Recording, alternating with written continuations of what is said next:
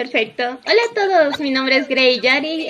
bienvenidos a un nuevo programa de Sentado entre Amigos, donde tenemos un espacio para estar en confianza y poder aprender juntos.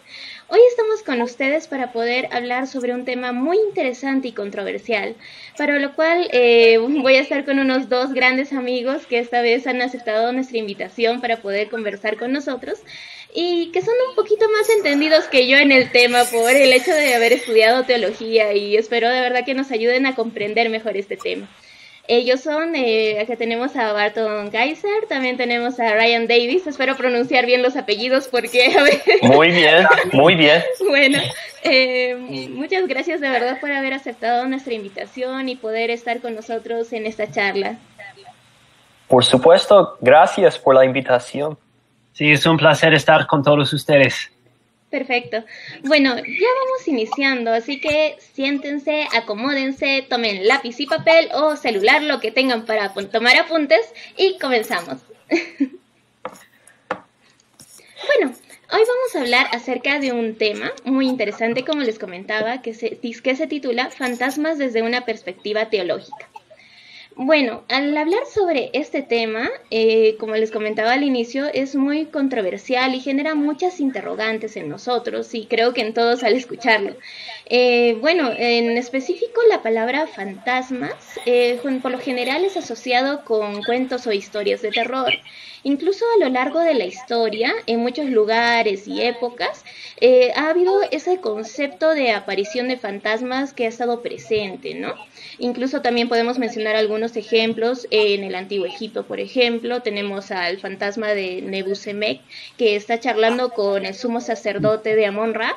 También tenemos a otro que está en el antiguo Irak, que es el, que se encuentra en la epopeya de Gilgamesh, cuando Gilgamesh está conversando con el espíritu de su amigo de su amigo muerto, ¿no? En Kidú. Y también tenemos incluso en la literatura, ¿no? Con Homero, por ejemplo, cuando menciona algunos fantasmas en su edición tan, de verdad, tan maravillosa que es la Odisea. También tenemos a Shakespeare, por ejemplo, cuando le da roles a espíritus en Hamlet y Macbeth. Bueno, así también tenemos varios ejemplos, pero estas son solamente menciones que nos dejan ver que el concepto de se remonta de, del fantasma se remonta a mucho mucho atrás, un tiempo muy antiguo atrás, si se puede decir, ¿no? Entonces, eh, a modo de introducción, veremos un, poco la definición de fantasma. Eh, si bien existen muchas definiciones sobre fantasmas, creo que para mí la más acertada, si se puede decir así, o la que es más general en todos, es, una, es la definición que dice imagen de una persona muerta que según algunos se aparece a los vivos. La verdad son muchas las veces que he escuchado la frase vi o oí a un fantasma, e incluso de familiares, amigos, conocidos o incluso en cualquier eh, parte del medio ¿no? que nosotros estamos viviendo. Eh, también incluso otros se refieren como vi un alma, ¿no? Eh, la verdad cuando escucho estos, estos términos al hablar en mi diario vivir, si se puede decir así, genera muchas, pero muchas interrogantes en mí, la verdad. pero hoy con la ayuda de nuestros invitados, como les comentaba, vamos a tratar un poquito de develar, de llegar a entender mejor este tema. Eh, para lo cual les quería preguntar, ¿qué opinan? ¿Qué, entendemos o cuál es el significado sobre la palabra de fantasmas? Bueno, puedo empezar a decirles que en esta noche son testigos de que dos fantasmas muy, muy blancas han aparecido.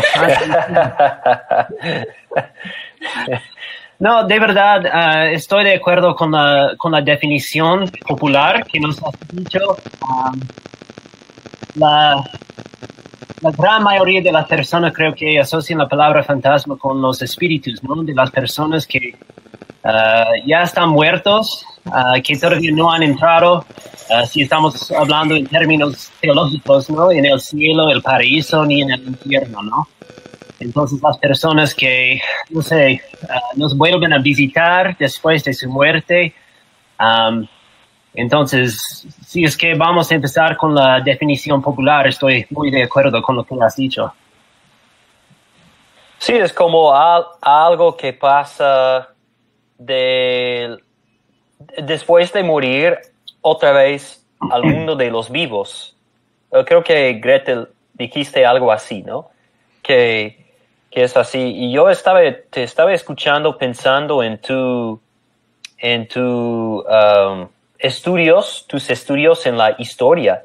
Y sería muy interesante escuchar, no sé, en esta charla o otra tal vez, sobre la historia y las culturas con las fantasmas, porque debe ser una tradición muy extensa y muy larga con diferentes culturas a través de los siglos. Siempre había en cada cultura y también en las culturas a través de las escrituras, la Biblia, la tradición de las fantasmas. Entonces, um, es un tema muy amplio, muy interesante también. Um, yo quería mencionar para, para para que tengamos una base también que hay referencias a fantasmas en las escrituras. Puedo, puedo dar solamente muy breve dos ejemplos de lo que había pasado. Un ejemplo fue eh, cuando Jesús estaba caminando sobre las aguas. Y recuerde que, ¿qué dijeron los discípulos cuando lo vieron? Han dicho, mira, es un fantasma. Entonces, era algo en las mentes de los discípulos también. Cuando Jesús resucitó, tenemos otro momento cuando los discípulos declararon, mira, es un fantasma, debe ser un fantasma. Entonces, este no es decir que, que sí o no los fantasmas existen, solamente que estaba en la mente de la gente antigua, en el mundo antiguo la tradición de los fantasmas. Esta es una, una historia que tiene mucha tradición a través de los siglos del mundo. Efectivamente, creo que en todas eh, las culturas alrededor del mundo han tenido ese concepto, si se puede decir así, ¿no? De la aparición de fantasmas o la creencia, básicamente, ¿no? incluso también este podríamos decir que nuestro medio es muy mencionado más ahora en este mes, ¿no? Que creo que es el mes donde todos recuerdan esta palabra, la verdad. Eh, pero como estabas mencionando, la Biblia hace mucha referencia también y es mucho, muchos, muchos textos de la Biblia que tal vez nos vas a comentar adelante, para lo cual como en todo, en todo lo más importante de verdad, la Biblia debe ser nuestra guía, ¿no? Así que la Biblia, eh, queríamos que si quisiéramos saber que según la Biblia los fantasmas son posibles o qué dice la, la Biblia sobre los fantasmas, ¿nos podrías comentar? ¿Nos podrían comentar? Bueno, sí, ya, yo puedo.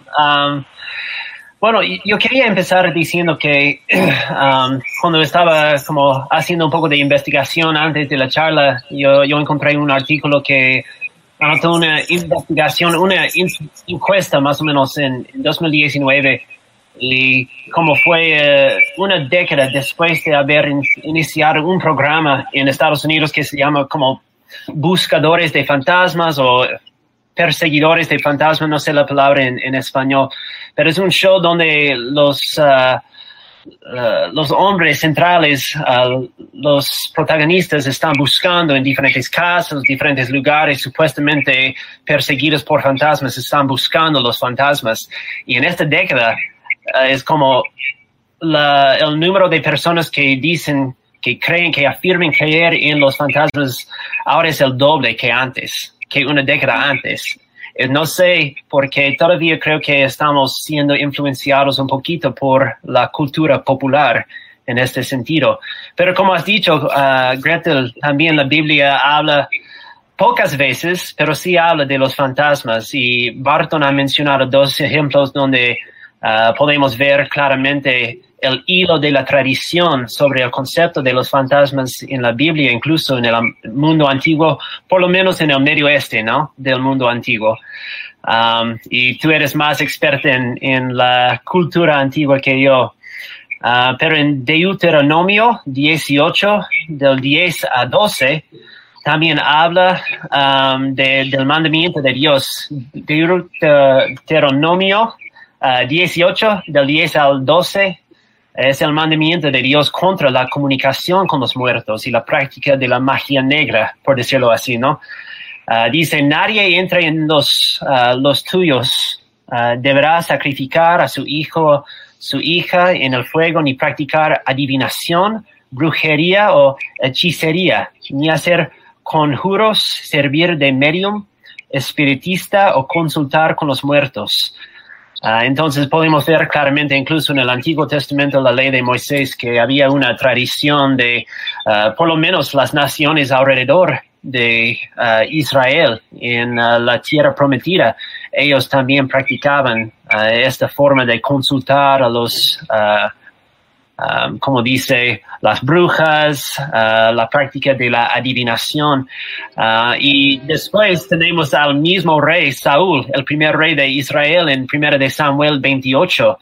Uh, él mismo echó, destruyó todos los lugares donde practicaban la eh, hechicería así, pero él mismo, cuando se encontró en un momento perdido en su reino, ¿no? Uh, encontró uh, una adivina, uh, dice la escritura, la adivina de Endor, y ella también, y creo que la, la idea, el concepto aquí en la escritura es que fue el poder de Dios que dejó que apareciera la fantasma, el fantasma de Samuel, el profeta, ante el rey Saúl, pero incluso la misma bruja o la adivina eh, estaba sorprendida que apareció, entonces creo que ella no estaba esperando que apareciera tampoco. Uh, entonces, esto da un poco de claridad en el contexto poca uh, de que había la tradición y apareció supuestamente un fantasma del profeta uh, Samuel, pero la misma persona estaba sorprendida que de verdad apareció. Entonces, probablemente no fue muy regular que aparecieron fantasmas en su práctica, ¿no? Perfecto. ¿Y tú, Barton, qué nos podrías comentar? la pregunta otra vez, uh, ¿los fantasmas son posibles eh, según la Biblia? Y me, me gustó lo, lo, que dijo Ryan. Um, estoy de acuerdo completamente. Um, yo estaba pensando en estas historias también y, y me, me, gustó como Ryan mencionó el mandamiento acerca de la brujería. Está en el Nuevo Testamento también. Uh, mandamientos contra la brujería en libros como Gálatas uh, y, y Tesalonicenses habla sobre eso también. Es interesante que hay un tema en toda la escritura con eh, un mandamiento contra la brujería. Para mí significa que aunque algunos de nosotros tenemos dudas acerca de, de algunas cosas, algunos dicen que es superstición, algo así, pero hay un mundo espiritual y hay un mandamiento contra la brujería, contra, uh, ¿cómo, ¿Cómo lo dijiste, Ryan? La magia negra. algo así. Si hay movimientos contra eso, es algo que debemos tomar en serio. O sea, no, no es algo que, con que es algo de los niños, y algo uh, que podemos tomar como algo ligero en la vida. Hay mandamientos contra estas cosas. Y la Biblia no explica si es algo que puede entrar a la vida y, atacarnos, así como dice Hollywood en las películas a veces. La Biblia no, no dice esto, no, das, no nos da claridad acerca de eso, pero todavía es algo que, que mm. merece nuestro respeto y honrar a Dios uh, con respecto a este mandamiento. Yo pensé en una historia también Yo sé que está en la lista de Ryan, imagino, um, sobre el rico y Lázaro en Lucas 16. Esta es una historia famosa. Voy a resumirla rápidamente. Uh, está en el contexto. De hecho, Gary hizo un estudio acerca de esta parábola, creo. Uh, aunque algunos dicen que no es parábola, algunos dicen que sí es pero se centran en dos hombres, uno es rico y el otro muy pobre, el pobre se llamaba Lázaro. Los dos fallecieron. El pobre Lázaro estaba en los brazos de Abraham, quiere decir en el paraíso. el rico está en tormenta. Y en un momento, durante esta historia muy misteriosa que es dada por Jesús, Jesús, eh, eh, a ver, el rico pide que el pobre Lázaro, que, que puede cruzar la línea para dar alivio al rico con un gotita de agua. Y dice esto en la historia, hay un gran abismo entre nosotros y ustedes. En otras palabras, uno que está en tormenta no puede cruzar la línea al paraíso, ni al revés. La historia no existe para darnos una teología acerca de la existencia de los muertos, pero también sí es, son palabras de Jesús. Hay una esencia de verdad en estas palabras y aún podemos concluir que tal vez si es, uno está muerto, está muerto, está en su lugar. No puede cruzar, dice la historia en, de Lázaro, no puede cruzar a, otro lugar, eh, especialmente en este ejemplo de paraíso a tormenta. Puede significar también que no puede cruzar de la tormenta al, al plano de los vivos. No sabemos, es algo misterioso, pero también es interesante en, para pensar. Sí, realmente, de verdad, la Biblia nos hace pensar mucho. Y justamente estaba, ahorita cuando estaban hablando, estoy muy de acuerdo de verdad con lo que nos comentó Ryan, cuando nos dijo que mucho influye en nuestro pensamiento acerca de esta palabra, la cultura popular, ¿no? El hecho de las películas o incluso nuestro medio, todo, todo influye a que, a su creencia, si se puede decir así, ¿no?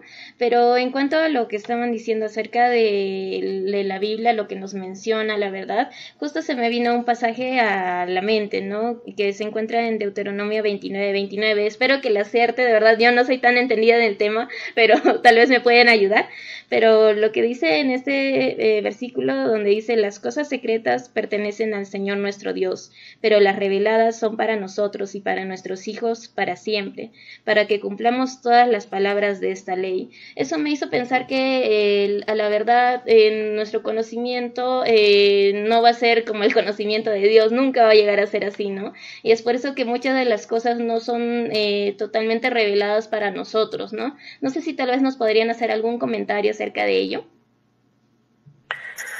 Eh, es, un, es un buen punto y tiene su lugar en la conversación, eh, lo que estás diciendo. Es la manera en que debemos acercarnos a la palabra de Dios.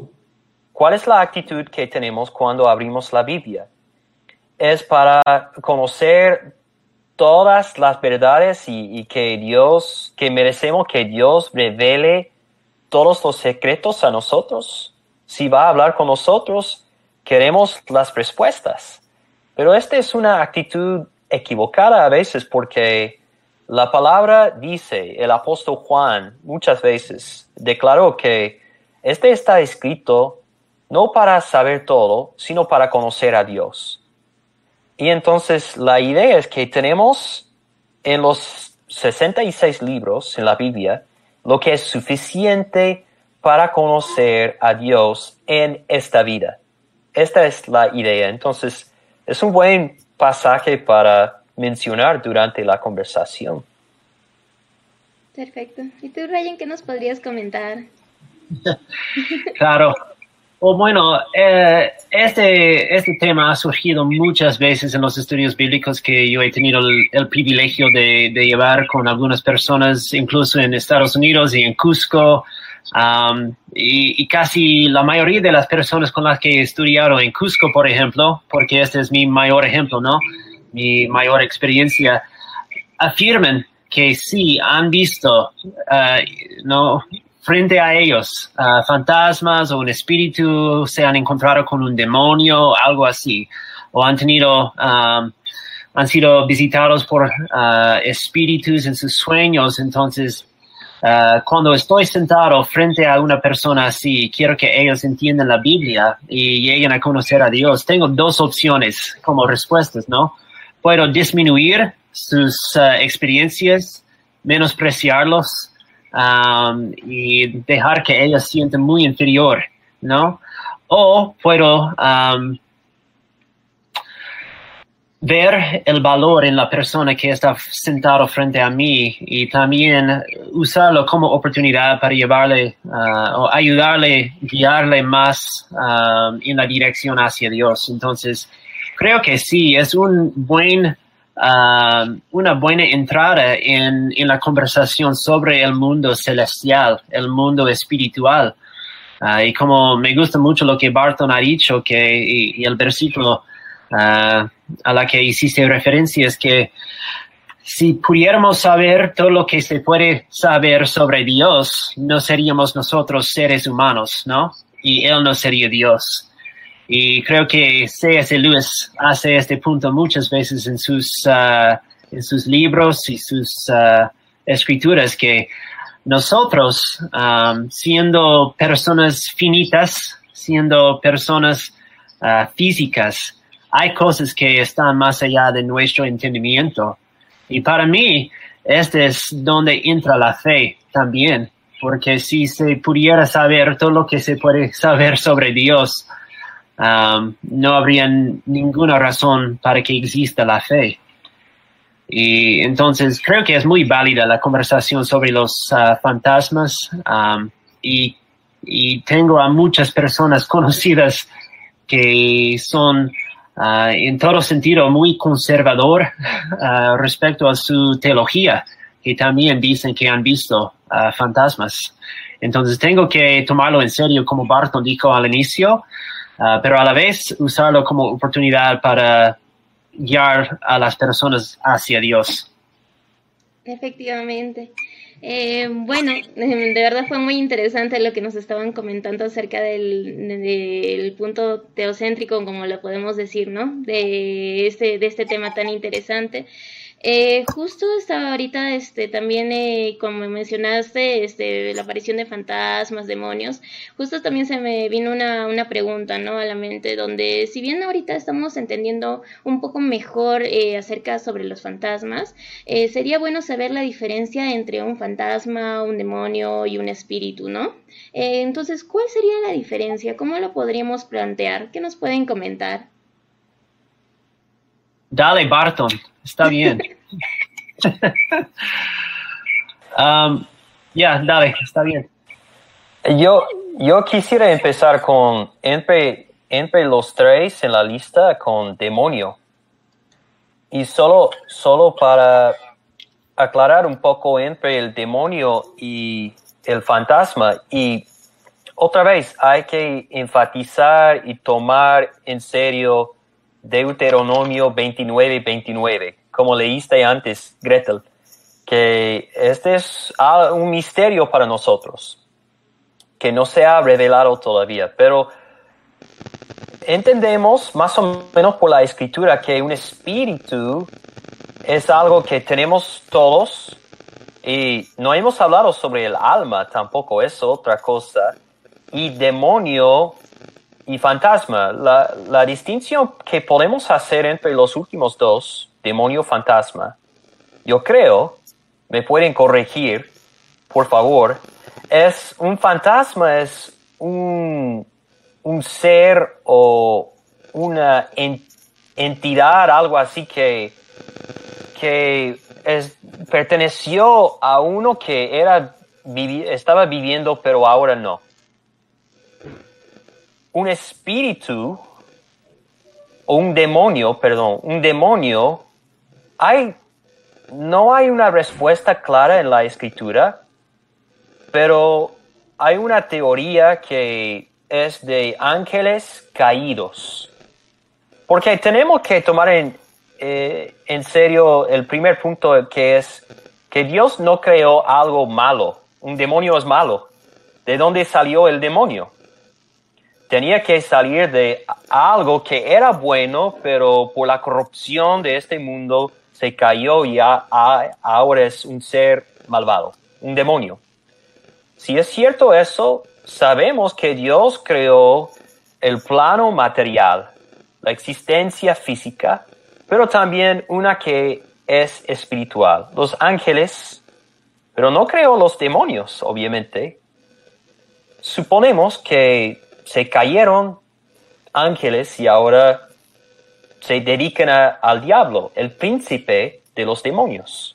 Entonces, por eso tenemos demonios. Son muy separados de, de los fantasmas, son diferentes, ¿no es cierto? La tradición de los fantasmas es que es un espíritu que salió de un cuerpo mortal, uno que murió.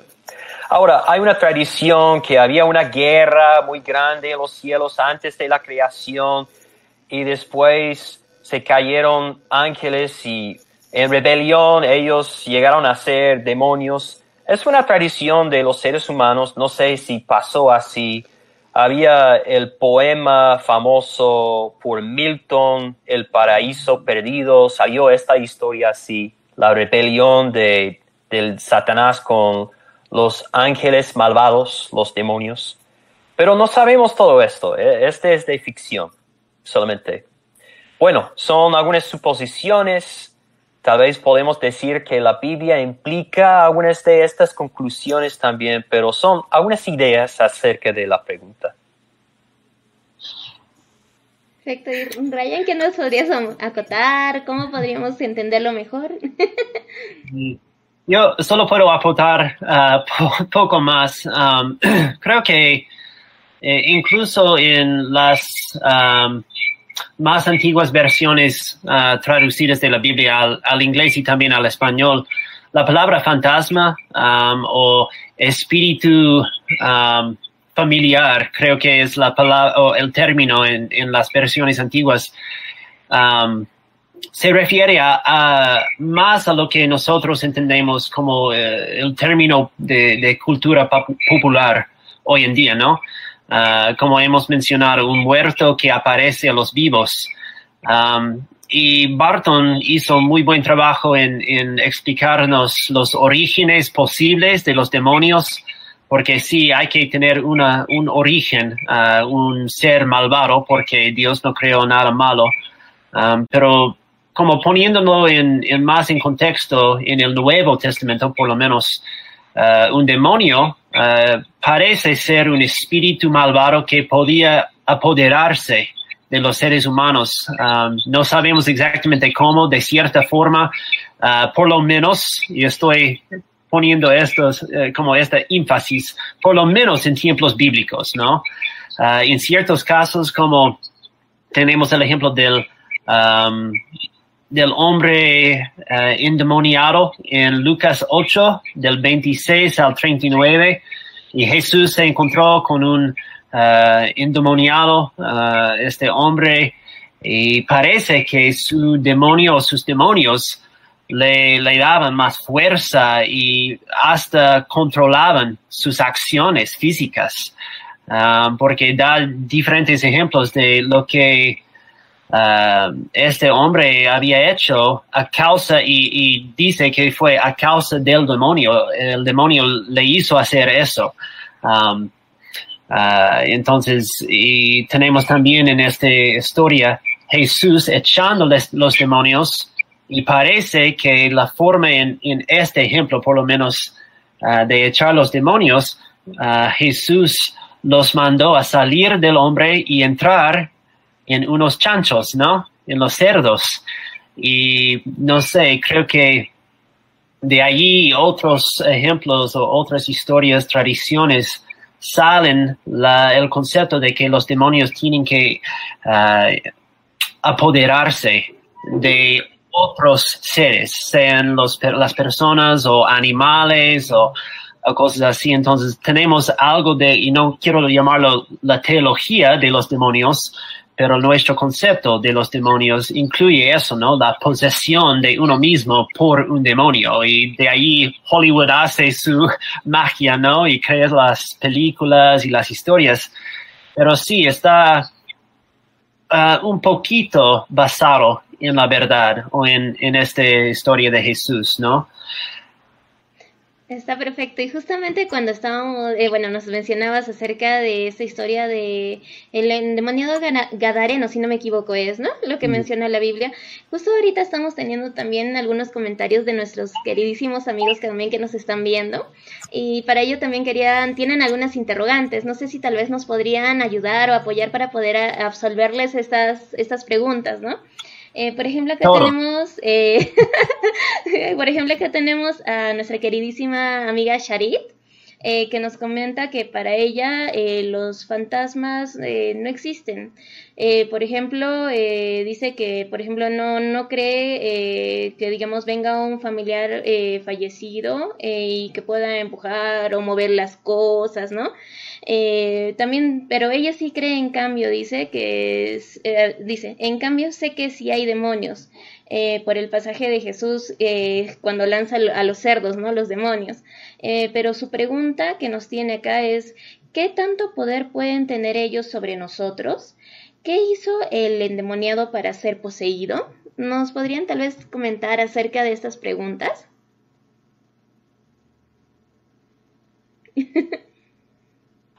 bueno, gracias por uh, la transparencia, ¿no? Porque es un poco difícil para algunos de nosotros admitir que sí tenemos algunas creencias, ¿no? Porque algunos los llaman, las llaman superstición y, no es así necesariamente. Um, no voy a, voy a dar respuestas 100% uh, correctas o perfectas, um, pero una cosa, yo estoy de acuerdo con que en mi experiencia personal nunca he visto o experimentado uh, un espíritu fantasma, puedes elegir la palabra que quieras, ¿no? Un fantasma uh, apareciendo en, mi casa, empujando las cosas o um, como todo de Hollywood, ¿no? Uh, o intentando comunicarse conmigo. Pero como mencioné al inicio, he tenido muchos amigos que sí tienen creencias así. Y no quiero um, negar sus creencias um, 100%. Um, entonces, cuando alguien me llega diciendo que ha tenido tal experiencia, voy a tomarlo en serio también y voy a tratar de llegar a, a, la raíz de, por qué están pensando así, por qué tienen esa creencia. y, no sé porque no tenemos como una respuesta 100% um, claro, clara de la Biblia acerca de si uh, o cómo se interactúan uh, el mundo espiritual y el mundo físico hoy en día. Uh, solo tenemos ejemplos hasta los tiempos de los apóstoles y sus discípulos en el Nuevo Testamento y después eh, la palabra revelada de Dios se acabe, ¿no? Um, no hay más uh, revelación.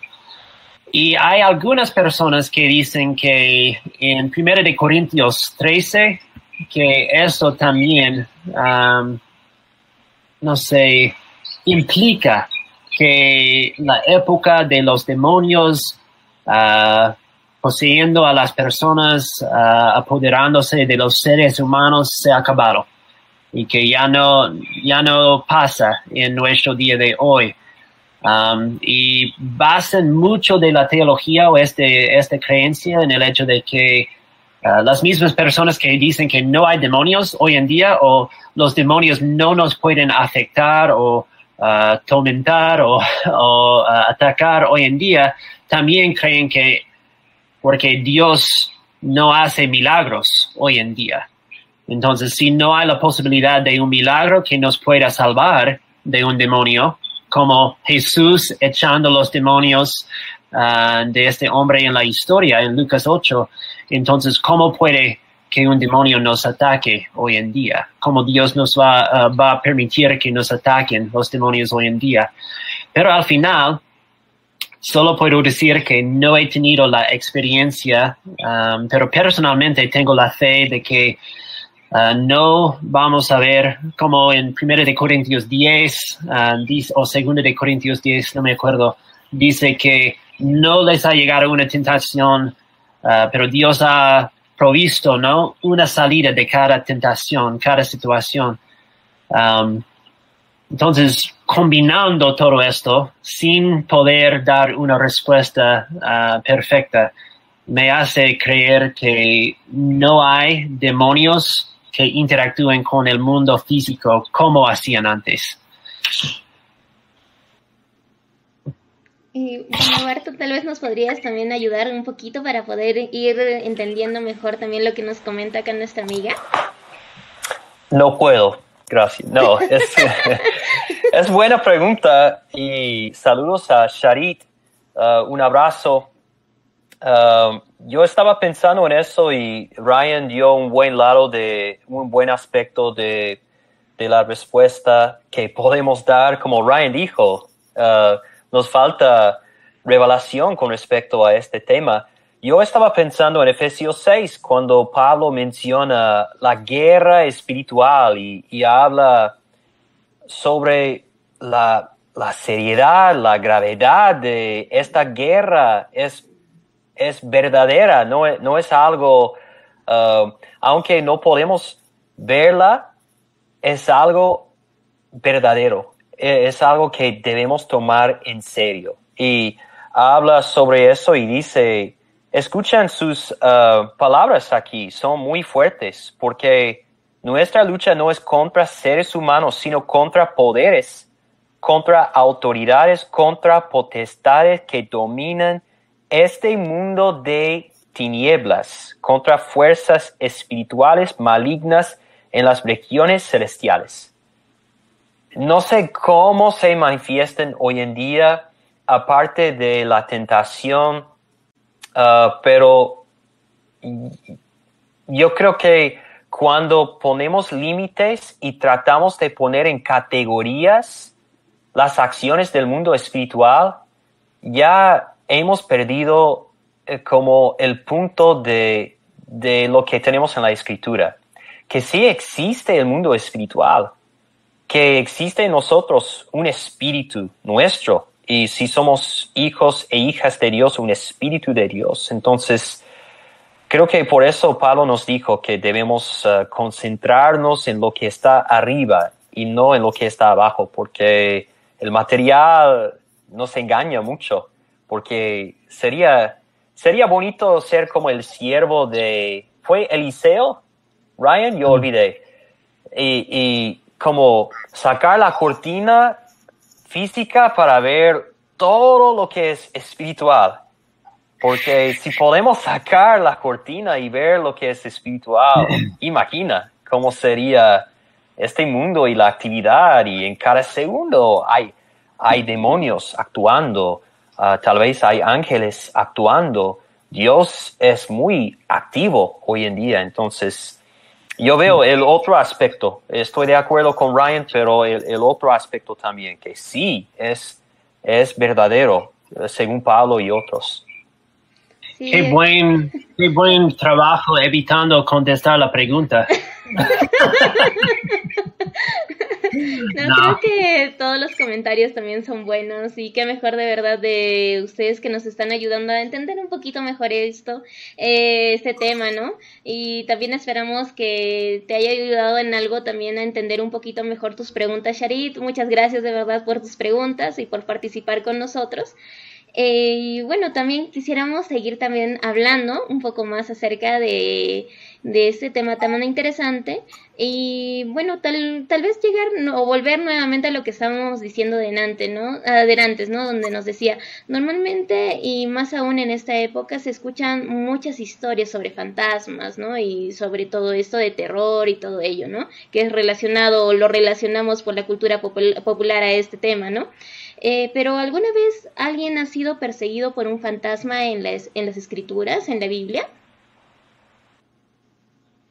Yo busqué y busqué y no encuentro un momento cuando uno estaba perseguido, por decirlo así, por un fantasma, porque creo que la idea de ser perseguido por un fantasma también es algo de la tradición popular, ¿no? Um, pero ya hemos mencionado los, uh, los pasajes donde se habla mucho de los, o un poco de los demonios y los espíritus y las, los fantasmas. Y más allá de decir que eh, el endemoniado de Lucas 8 fue perseguido por un demonio o por un fantasma, no encuentro um, como una historia clara que dice claramente que alguien estaba atormentada por un demonio o por un fantasma. Y Bardon, tal vez nos podrías comentar, ¿tú has encontrado tal vez alguna historia? No por los fantasmas, no. Um, y por los demonios, yo veo como mencionó Ryan la historia en Lucas, uh, otro ejemplo de la historia en Marcos, la liberación del endemoniado. Uh, él sí tenía este, legión, como muchos, muchos. Um, y eso fue muy común a través del ministerio de Jesús, expulsar los demonios de la gente. Um, sí, eso pasó, pero los fantasmas no. Y creo que es importante la pregunta porque hace la distinción entre los dos otra vez. Fantasma todavía no, no, no podemos concluir bien si existe. Y la evidencia de las declaraciones en la escritura solamente demuestra la evidencia que sí existía la tradición, pero tal vez no demuestra la existencia verdadera de los fantasmas. Eh, mi punto es, nos da la distinción entre los dos otra vez mm. con la pregunta. Sí, ciertamente. Creo que esa pregunta también nos ayuda a tener más, eh, si se puede decir para mí, un poquito más de dudas, ¿no? pero, pero realmente eh, creo que eso es lo más acertado lo que nos estaban comentando. Y bueno, tal vez... Eh, algo más. Um, y voy a, voy a lanzar una pregunta uh, retórica que probablemente no se puede contestar. Um, En, la Biblia tenemos uh, diferentes ejemplos muy claros sobre uh, personas que fueron poseídas por los demonios y uno puede hacer la pregunta, ¿por qué no son más obvios y uh, con más frecuencia vemos ejemplos así hoy en día? Y por supuesto que hay ciertas personas que dicen que sí, hay muchos ejemplos por todo el mundo de personas siendo eh, endemoniados, poseídos por los demonios, um, pero no hay con regularidad uh, muchas personas que han tenido encuentros con demonios o encuentros con fantasmas uh, que también tienen testigos que vieron la misma cosa. Uh, o que fueron testigos del mismo evento, por, por decirlo así. Toda la comunidad, um, ¿cómo se llama en español? Uh, el endemoniado de esta región uh, que Jesús liberó, ¿no? Toda la comunidad sabía de su situación, mantuvo la distancia de él. él vivió en el campo, en una cueva y toda la comunidad sabía que de verdad él tiene un demonio y uh, la chica que tenía demonios uh, que perseguía a Pablo, no los demonios, la chica uh, en Éfeso, ¿no? Um, eh, todo el mundo sabía que ella sí fue poseída por los demonios. También otros ejemplos con Jesús.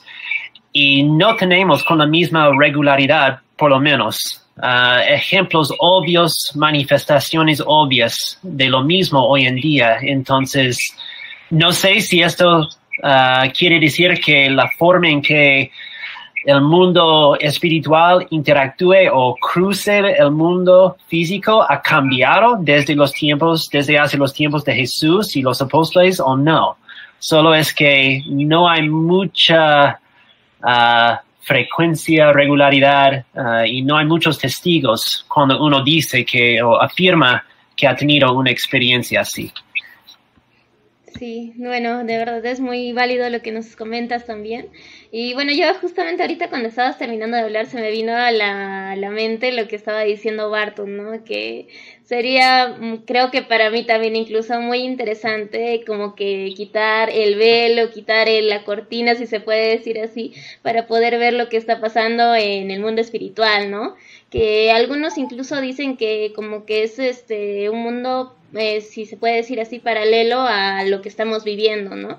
Entonces, este, sería muy interesante de verdad de, velar esos secretos, si se puede decir así. Pero creo que es muy acertado lo que les decía en antes, o bueno, lo, el, versículo que encontré, ¿no? Que estábamos comentando sobre Deuteronomio 29-29, ¿no? Que es muy acertado creo que para este tipo de temas que crean o generan tanta controversia, ¿no? No solo en nuestro medio, sino también eh, en épocas pasadas y desde antaño, como lo, lo veíamos al inicio, ¿no? En la introducción. Y bueno, tal vez este, ya llegando al final de nuestra transmisión, queríamos eh, o llegamos a una pregunta que es muy, muy de verdad, muy mencionada, pero un poco difícil de responder de verdad. Y como al igual que todo este tema genera eh, muchas, muchas preguntas y es muy controversial, la verdad pero creo que es muy necesario el mencionarlo, así que vamos a la pregunta que dice, ¿a dónde vamos cuando morimos? Esa es una pregunta creo que todo el mundo nos hacemos, ¿no? A diario, creo yo. Ahora has abierto la caja de Pandora, no sé cómo se dice en, en español, pero es otro tema en sí, ¿no? Voy a solamente comentar, no, no afirmo que tengo la respuesta. Um, pero Eclesiastes 12.7, uh, este, poesía de Salomón, ¿no? En el Antiguo Testamento dice, el espíritu vuelve a Dios. Volverá entonces el polvo a la tierra como antes fue y el espíritu volverá a Dios, que es quien lo dio. Uh, y hay algunos teólogos que dicen que esto significa, quiere decir que, uh, como Barton dijo, ahora, eh, como en el ejemplo del rico y Lázaro, los espíritus no pueden cruzar. Cuando uno llega a su destino final, ahí está, para siempre. Uh, y, y, como con algunas religiones, incluso jueguen con la idea de cambiar el destino final de una persona ya muerta. Um, pero algunos teólogos dicen que vamos cuando morimos directamente al cielo o al infierno. Um, algunos de ellos usan pasajes, versículos como 2 de Corintios 5, 8, uh, que dice, así que nos mantenemos confiados y preferiríamos a su, uh, ausentarnos de este cuerpo y vivir junto al Señor. La idea de que cuando uno muere, vive junto al Señor. Uno justo muere, vive con el Señor. Hebreos 9, 27, y así como está establecido que los seres humanos mueren una sola vez y después venga el juicio. Tampoco uh, son uh, claras uh, claros estos dos versículos como 100%, pero nos da una imagen un poco más clara de que uh, hay un cambio grande uh, y parece permanente según la escritura cuando uno muere. Hay, hay alguna línea que uno cruce cuando muere. Pero también la otra idea, eh, y, no sé de verdad, eh, no tengo una, un concepto bien completo uh, sobre el tema, pero ¿dónde entra entonces el concepto del paraíso y el lugar de espera para los injustos, digamos, porque hay uh, una teología uh, basada en algunos versículos como Lucas 23, 43, Jesús y el ladrón en la cruz, hoy día vas a estar conmigo en el paraíso paraíso se refiere al cielo mismo, es otro lugar. Uh, segundo de Corintios 12, hay una visión, probablemente que la tenía Pablo mismo, de haber llegado al tercer cielo, dice. Parece que hay diferentes niveles del, uh, del cielo. Tal vez uno de ellos es el paraíso. Y Apocalipsis 2.7 uh, hace referencia al jardín de Edén, o puede ser un símbolo haciendo referencia a un lugar celestial y espiritual. Um, pero normalmente cuando uno habla de este tema llega a 1 de Tesalonicenses 4, um, del 13 al 18 y habla de los cristianos o los justos que ya han muerto. La, la versión antigua, la Reina Valera dice que ya están dormidos o este sentido, ¿no? Que ya han muerto en Cristo que en el día de, del juicio, la segunda venida de Jesús, cuando la trompeta suena, ellos van a, no sé, ser resucitados o levantarse primero y después los que todavía están vivos van a, van a estar, van a encontrarse en el cielo con Jesús. Entonces, no he dado una respuesta, solo que hay dos diferentes conceptos de que cuando uno muere, ¿es directamente al cielo o hay un lugar de espera? Y según mi opinión o, mi entendimiento, parece que hay un lugar de espera. Uh, y se, se, lo puede llamar el paraíso. Uh, y, en el español no sé cuál sería el nombre del lugar de espera opuesta, ¿no? Opuesto. Cierto. ¿Qué nos podrías comentar, Barton? No estoy de acuerdo con Ryan en nada de lo que él dijo ahora. Es una broma, es una broma. Um, yo, yo pensé en esto solamente para añadir a lo que dijo Ryan, porque él cubrió el, tema de lo que revelación nos da. Pero el día final, no mi día final, pero el día final de la creación del mundo ¿Qué dice la Biblia sobre ese día? Que habrá una resurrección. La pregunta es, ¿una resurrección de qué? No del espíritu. El espíritu no está con el cuerpo. Y si es así, es una resurrección del cuerpo, ¿no es cierto? Y Pablo habla sobre una transformación. Y en 1 Corintios 15 es, es una escritura acerca de la resurrección muy, muy bonita. Pero dice que el cuerpo será transformado de algo corruptible a algo incorruptible. Entonces, si todo es firme, este es lo que sabemos, 100%, sabemos, habrá una resurrección del cuerpo, no del espíritu. El espíritu ya se fue. No sé a dónde. Yo estoy de acuerdo con Ryan. Pero si es así, habrá un momento cuando el cuerpo va a resucitar y será transformado en algo, la mejor palabra creo es celestial. Y entonces estaremos con el Señor para siempre. Este es lo que sabemos. Y bueno, cuando eh, pensamos en el día final, este es donde podemos tal vez corregir nuestro pensamiento. No es tanto el espíritu en los cielos. Es más, es un cuerpo celestial en una nueva tierra y nuevo cielo. Este es exactamente lo que dice la Biblia.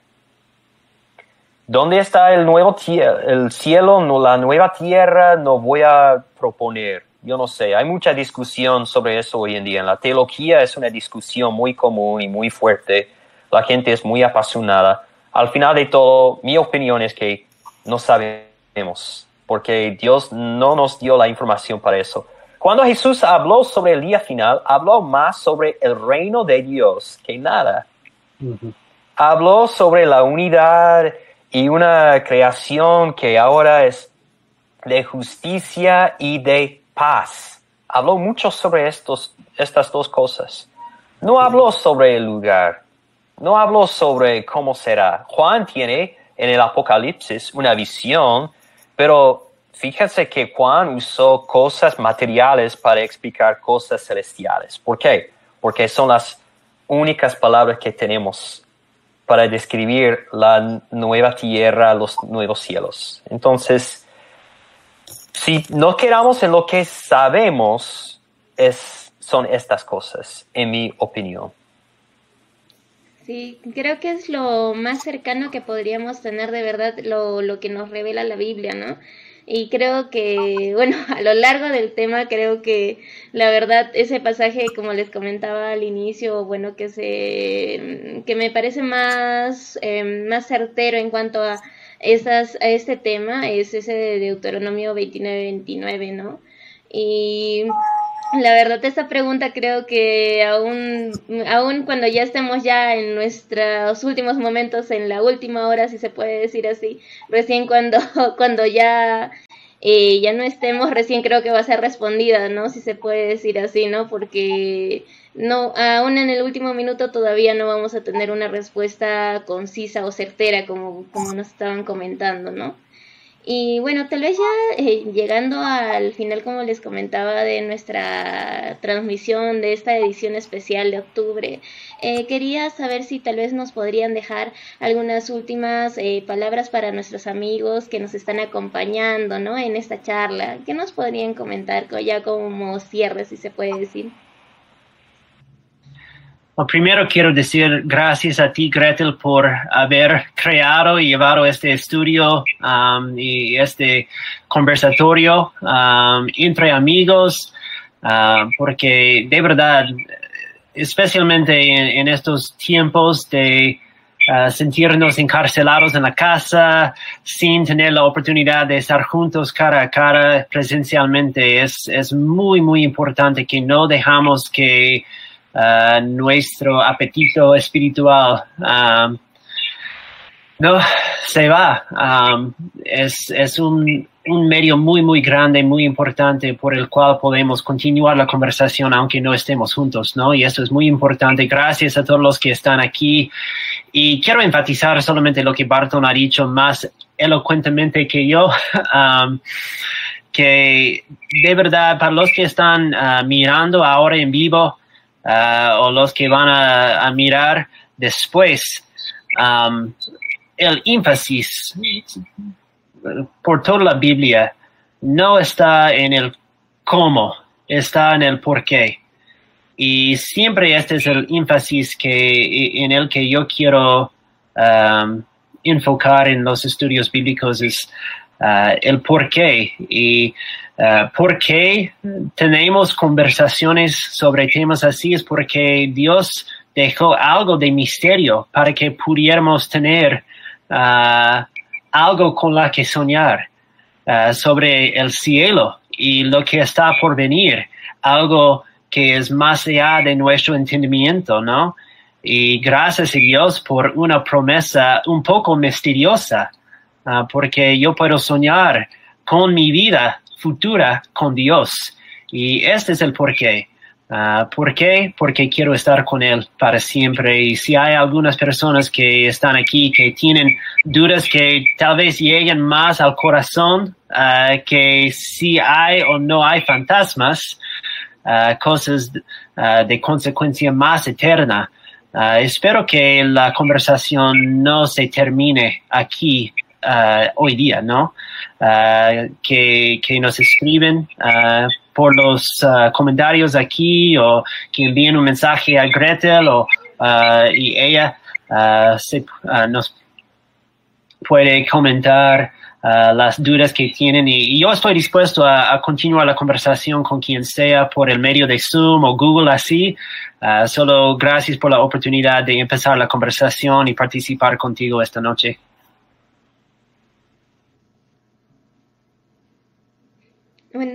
Bueno, Barton, tal vez nos podrías comentar también tú. Bueno, um, yo estaba escuchando a Ryan y, pensé en los saduceos cuando él habló sobre eso y, y pensé en por qué este tema es importante. Los saduceos fueron una secta de judaísmo que no creía en el mundo espiritual ni la resurrección y todo cuando uno muere es todo, nada más. Entonces, hoy día, esta noche, estamos hablando de fantasmas durante octubre y espíritus, demonios. Uno dice, ah, están hablando sobre eso porque es octubre. Pero no, estamos hablando sobre eso porque somos cristianos que tienen una fe y más que eso, que tiene una esperanza en algo. Y este es bonito. Y por eso, uh, bueno, hablamos de los fantasmas, es algo interesante, pero hablar uh, de, de qué es lo que pasa después de la muerte, la Biblia habla mucho sobre eso. No nos da todas, todas las respuestas, pero nos da algo porque es muy importante que tengamos la esperanza eh, para el mundo venidero, para algo que viene. Y me emociona. Entonces, lo que dijo Ryan es cierto. Um, quiero terminar con eso también. Me gusta uh, el tema, me gusta la serie, me gusta el título de, de, ¿cómo se llama eso, Gretel? Es como un, no es podcast, es algo por el Facebook, algo, Ah, alguna la- conversación. La página, eh, bueno, en sí nuestra página es Sentado entre Amigos, ¿no? Ya, Sentado entre amigos. creo que es básicamente para poder eh, sentarnos en confianza, como lo decía al inicio, y poder hablar de estos temas, ¿no? Que muchas veces eh, para algunas personas son un poco de tabú, si se puede decir así, Ujú, o es ya. muy difícil de conversar, y creo que al estar sentado entre amigos podemos entrar en ese ámbito de confianza para poder aclarar o por lo menos acercarnos a la respuesta con algún con algunas dudas que tenemos, ¿no? Y, y qué mejor de verdad con, con ustedes, de verdad muchas gracias a los dos por haber aceptado nuestra invitación para poder eh, aclarar o mm, bueno, si se puede decir como dijo Ryan, ¿no? Y le tomó la palabra de verdad de comenzar la conversación, ¿no? Y este es un tema que solamente estamos dando, si se puede decir, el inicio de la conversación. Tal vez más adelante, Dios mediante, podamos seguir conversando, si tal vez alguno de nuestros amigos tal vez sigue teniendo alguna duda, eh, nos puedes nos puedes hacer llegar la duda y nosotros vamos a seguir conversando con nuestros dos queridísimos amigos que estarán muy gustosos de poder tal vez no dar una respuesta tan certera, concisa, pero sí acercarnos a, a la respuesta, si se puede decir así, ¿no? Y bueno, la verdad creo que como lo que estaban conversando eh, también me hizo pensar mucho, ¿no? Que eh, si nos ponemos a hablar de este tema también tendríamos que hablar acerca de la esperanza, ¿no? Y la esperanza eh, sería para mí, ¿no? El creerle a Dios, ¿no? Por más que no tenga la totalidad de la respuesta, las respuestas a mis dudas, eh, puedo tener la confianza de, en Dios, que él, él, para Él, como dicen ¿no? algunos, ¿no? Para Él es lo, lo secreto y para nosotros lo revelado, si se puede decir así, ¿no? Entonces, este, yo la verdad creo que por más que no tenga todas las respuestas, el creerle a Dios creo que debería ser el eje que mueve mi vida, ¿no? Y bueno, nada más, tal vez para eh, ya ir concluyendo, dejarles nada más con ese texto que encontré, que creo que la verdad es muy interesante y justamente se relaciona a lo que estábamos hablando, ¿no? Eh, que ya para culminar está en Deuteronomio 29, 29, donde dice que las cosas secretas pertenecen al Señor nuestro Dios, pero las reveladas son para nosotros y para nuestros hijos para siempre, para que cumplamos todas las palabras que están escritas en la ley, ¿no? Que es básicamente, ¿no? Y bueno, nada más de verdad, muchas gracias a ustedes también por haber estado con nosotros en esta charla, eh, por haber acompañado, nos, haber, haber estado con nosotros sentado entre amigos, básicamente como es el objetivo de la página, para poder entender un poquito mejor este tema, ¿no? Y como, como hemos dicho alrededor de toda la conversación, ese es solamente el inicio, esperamos seguir conversando con ustedes eh, y también por medio de mensajes, ya sea si lo escuchan ahora, lo escuchan después, en la mañana, en la tarde, en la noche, a cualquier hora que nos escuchen, por favor háganos llegar sus preguntas, cosa que podamos seguir aprendiendo juntos, ¿no? Y seguir estando sentado entre amigos, ¿no? Y bueno, no sé si tal vez se quieren despedir, chicos. Ya, gracias Gretel. Chao Ryan, un gusto verte. Vale, hermano. Gracias, Gretel, y fue un placer verte a ti. Bueno, que Dios les bendiga a todos, como siempre terminamos nuestras transmisiones y que sigan estando con nosotros en una próxima, eh, en una próxima charla y no se olviden que Dios los ama, Dios nos ama y Dios nos ama a todos. Así que cuídense, nos vemos en una próxima transmisión.